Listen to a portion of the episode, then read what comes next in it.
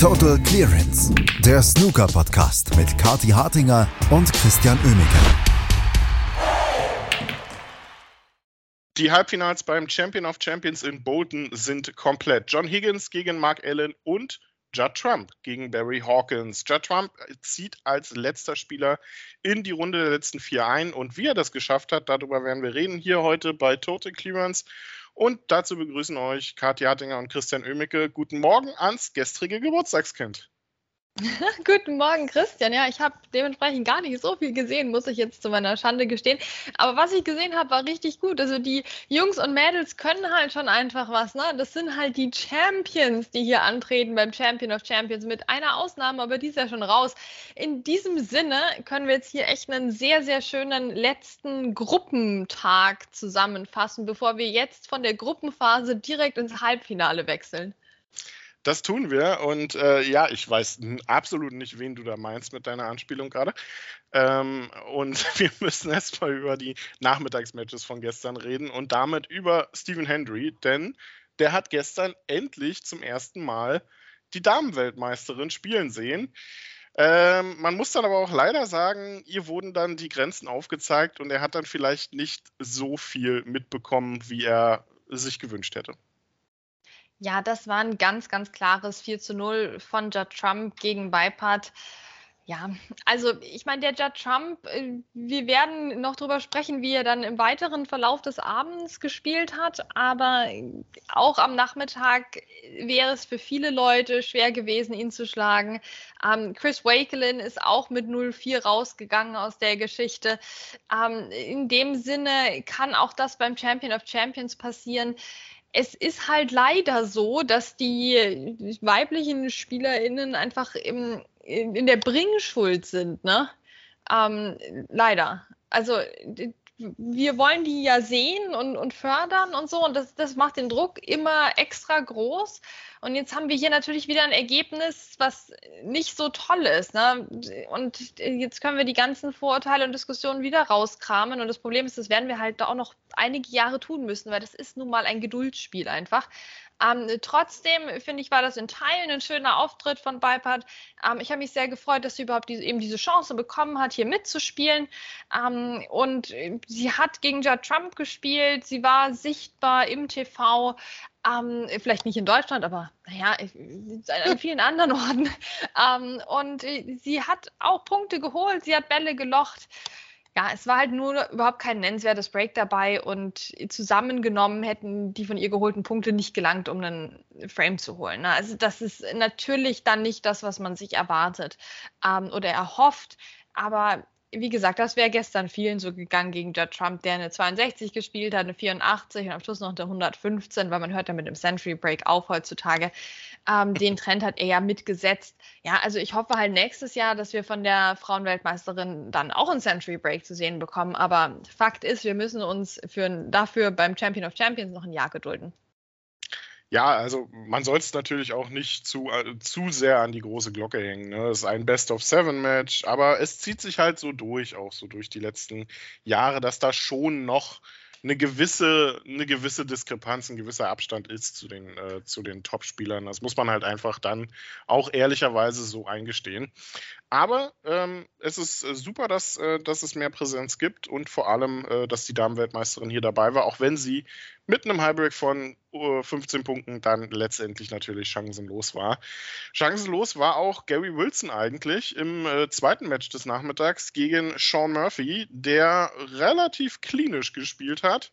Zwar nur ein Century und Kati nicht zum Abschluss, aber alles in allem Top-Leistung bis zu diesem Zeitpunkt. Und Gary Wilson, ja, äh, wir haben uns ja schon gefragt, der hat einen Titel geholt. Äh, ja, hat er. Scottish Open wird er als Titelverteidiger ins Turnier gehen. Aber danach ist der gute Mann so ein Stück in der Versenkung verschwunden.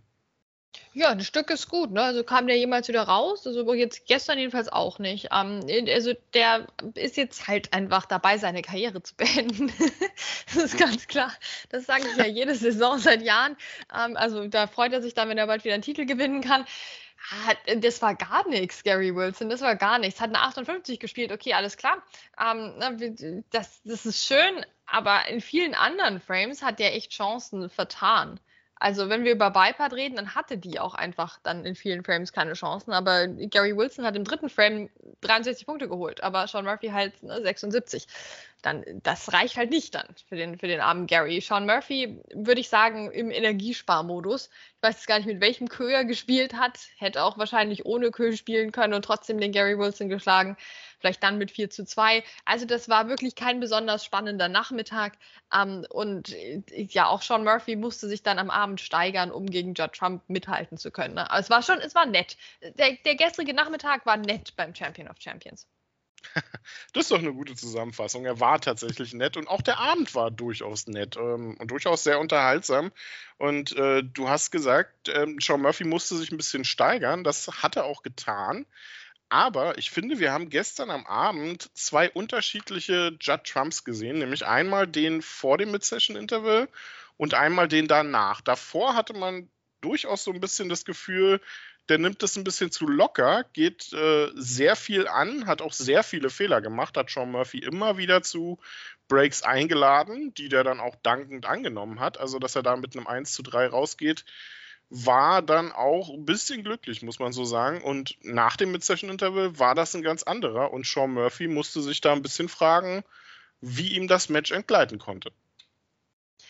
Ja, der Sean Murphy, der hat mich am Anfang überrascht in dem Match, dass der aus der ersten Chance eine 107 spielt. Man fängt ja auch heutzutage mit einem Century Break an, ganz klar.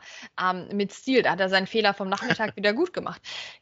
Das, also das hat mich ein bisschen überrascht. Ich dachte ehrlicherweise schon, dass der Judd Trump hier mit 6-0 gewinnt gegen den John Murphy und den so richtig vermöbelt. Das hat er am Schluss ja auch getan, nur auf die noch gemeinere Art und Weise, wo der Sean Murphy erst dachte, er hätte eine Chance. Und ja, der hätte eigentlich 4-0 führen können, müssen, sollen zur Pause. Ähm, Judd Trump dann mit der 73 im dritten Frame, aber ansonsten hat er eigentlich nicht wirklich stattgefunden. Hat im vierten Frame dann sogar noch ein paar Chancen verdödelt. Also Sean Murphy war der Breakbuilder zu dem Zeitpunkt, eben 107, 67, 51 und 50. Und die 51 hat ja nicht mal gereicht, um den Frame zu holen. Ähm, der war am Start, der Sean Murphy. Das ist halt auch der eine Glitzerkostüm Sean Murphy. Eigentlich stehen eben, also das, das, ist ja nicht so sein Ding jetzt stilistisch gesehen, diese ähm, Champion of Champions Shirts. Aber was will man machen? Auch damit spielst du als Sean Murphy. Auch das ist ja was Besonderes. Auch da, darin kannst du aufgehen. Ja, aufgegangen ist dann eher Judd Trump nach dem Mid-Session Interval der wollte, der wollte auch mal. Also das ist passiert dem Judge Trump zurzeit ja selten, dass der in einem Match so gar nicht so richtig mitspielen darf. Jetzt von dieser 73 auf Autopilot mal abgesehen.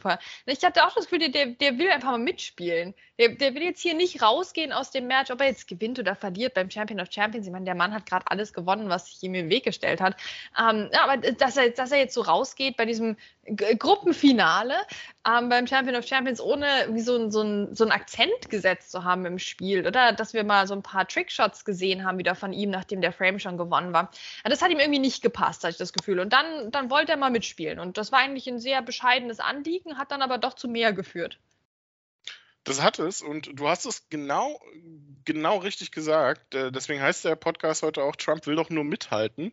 Ähm, er, ich hatte das Gefühl, der ist nach dem Mid-Session-Interview rausgegangen und hat sich gesagt, nee, so kann es hier äh, jetzt nicht weitergehen. Ich muss irgendwie mal ein bisschen mehr aus meinen Chancen machen. Und dann hat er das gemacht und die Art und Weise, wie er das gemacht hat, hat dann, glaube ich, allen Leuten nochmal gezeigt, warum dieser Mann in den letzten vier Wochen 27 Turniere gewonnen hat phänomenale Leistung, ähm, brillante Bälle darunter gewesen. Wir haben ja gestern über die, äh, über die, über die beste Clearance aller Zeiten gesprochen. Soweit würde ich jetzt nicht gehen. Das war nicht so gut wie, äh, wie die von Zhang Anda und äh, vielleicht auch nicht so gut wie, wie andere Clearances schon, aber im siebten Frame diese 56 von Ja Trump einfach zum Genießen. Schon allein der Einstieg mit einem Cross-Double, dann äh, die vorletzte rote grandios von der Bande gelöst, vor die Mitteltasche geschoben und wie er die letzte rote dann entwickelt hat, äh, die an der rechten Bande lag und der über gelb, der gelb gelocht hat und über drei Banden oder ja zweieinhalb, wenn man so möchte, diesen Ball durch die kleinen Farben manövriert hat und dann äh, die rote vor die Mitteltasche geschoben hat. Also ein brillanter Ball, der auch Sean Murphy zu einem Applaus äh, angeregt hat. Das war genial und so ein Stück weit sein Meisterstück an diesem Tag. Und er hatte auch den achten Frame dann auf Schwarz gewonnen, obwohl Murphy eine 64 vorgelegt hat.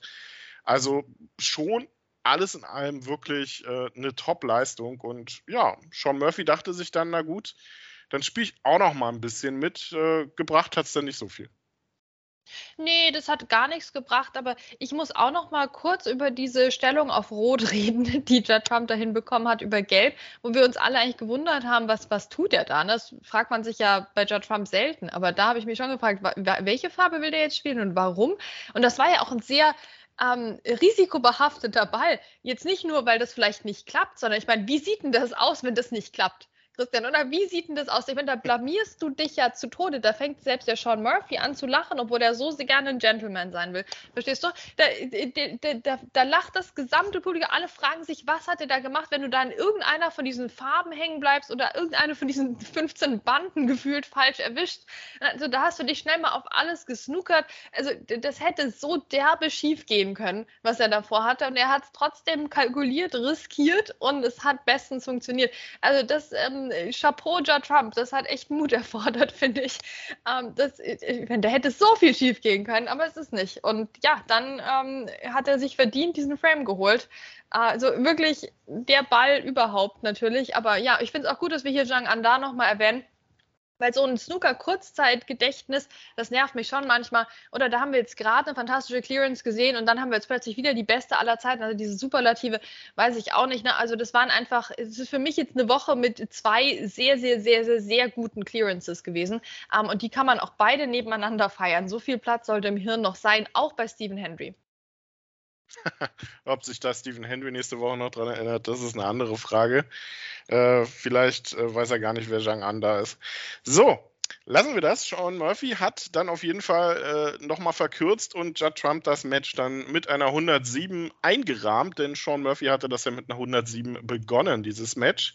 Und so steht Judd Trump hier im Halbfinale und trifft mal wieder auf Barry Hawkins. Ähm, ist ja irgendwie so ein, äh, so ein Klassiker inzwischen in dieser Saison.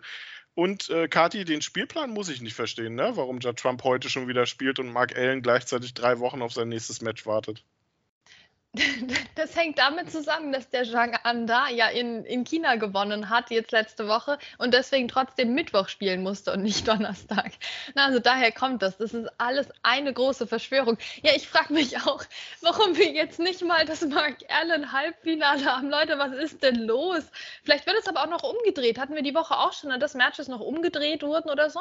Also bis die heute da in der Arena sind, weiß ich auch noch nicht, wer heute eigentlich spielt. Ne? Also auch um jetzt die Spannung aufrechtzuerhalten. Ähm, ja, ganz, ganz seltsame Planung.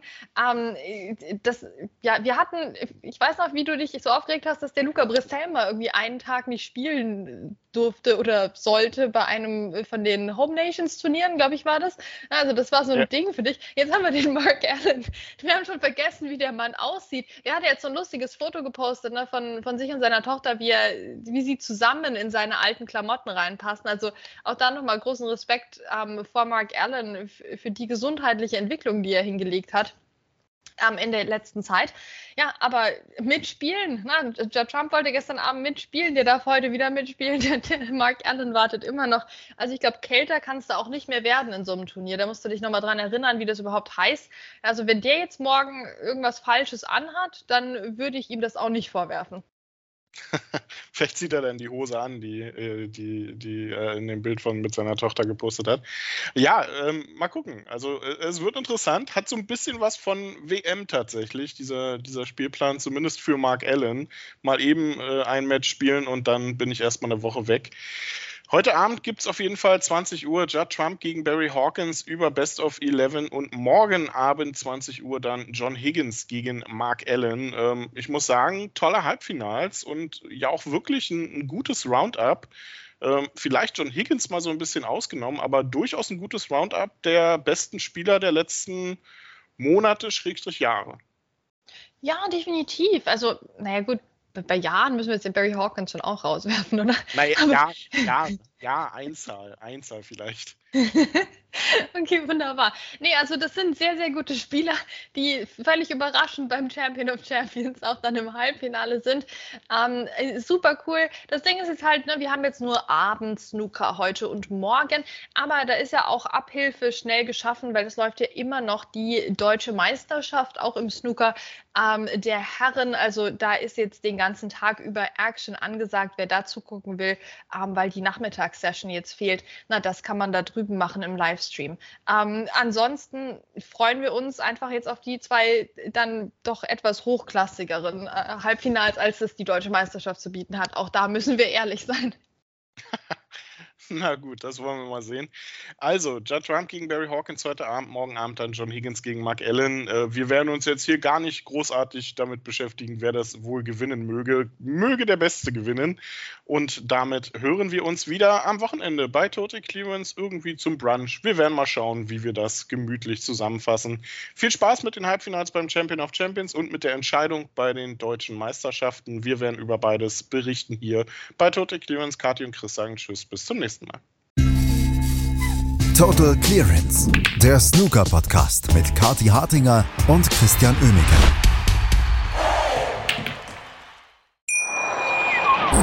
Schatz, ich bin neu verliebt. Was?